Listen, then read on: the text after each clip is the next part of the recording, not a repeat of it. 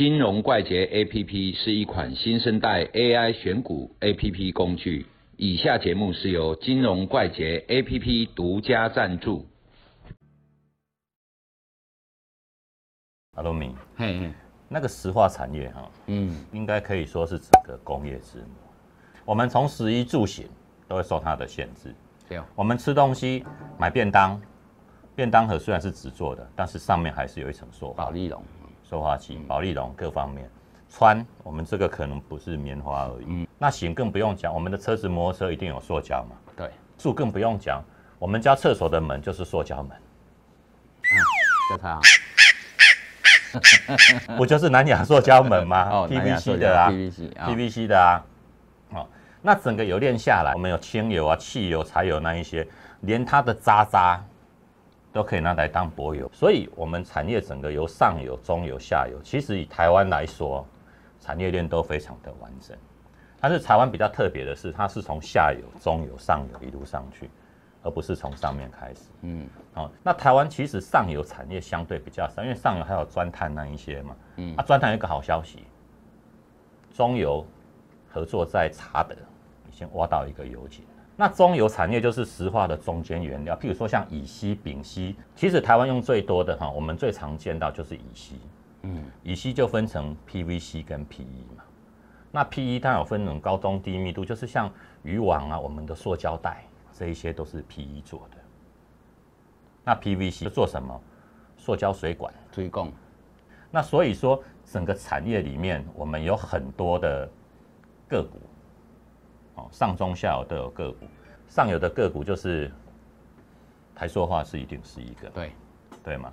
那中游有哪一些？像我们常常讲的台剧呀、雅剧，哦，这一些就是中游的部分嘛。嗯那下游呢，就像去年的防疫概念股毛宝，那以农药方面不用讲，兴农农药嘛，嗯这些个股，但是要一一介绍，真的是很难。像从最上游的台塑、南亚一路下来，整个里面都很多化妆品。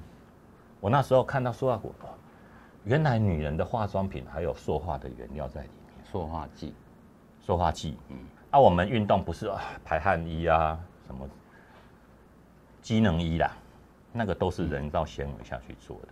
透气排汗，透气排汗。哎呀，但是哈、从二零一八年哈、中国开始禁止那个废弃的那个塑胶进去，因为他们之前是最大国，他们二零一七年有五百八十几万公吨的废的废物处理，对。但是他们二零一八年开始就不要这个东西了，因为我不想成为全世界的垃圾场嘛。污染，嗯，他们要做原生塑胶，预计在二零二五年左右哈，他们应该会赶上台湾。我们可能会面临到整个中国的挑战嘛。嗯那你认为我们整个塑胶产业未来的前景是有没有在全世界更上层楼的机会？我觉得哈，嗯。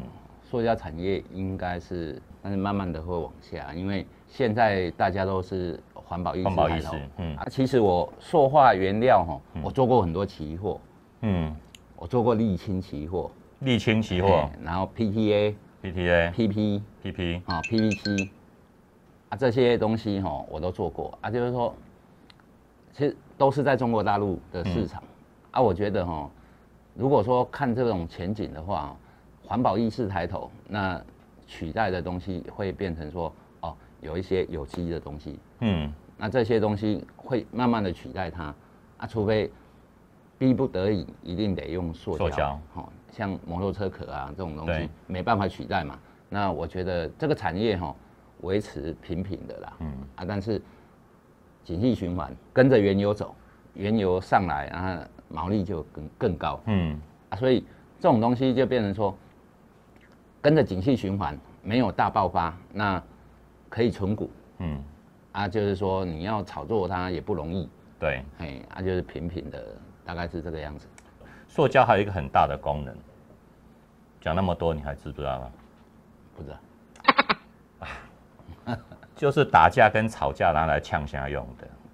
怎么呛？像你打我一拳，我把你猫在地上的时候，我就会跟你呛，卖动拎北起塑嘎折。这个电视我看到，我觉得还蛮好笑的。原来塑胶是可以拿来呛下用的，知道吗？知道？以后以后跟他呛下可以拿塑胶来呛，好知道哈。好，今天谈到这里，拜拜，拜拜。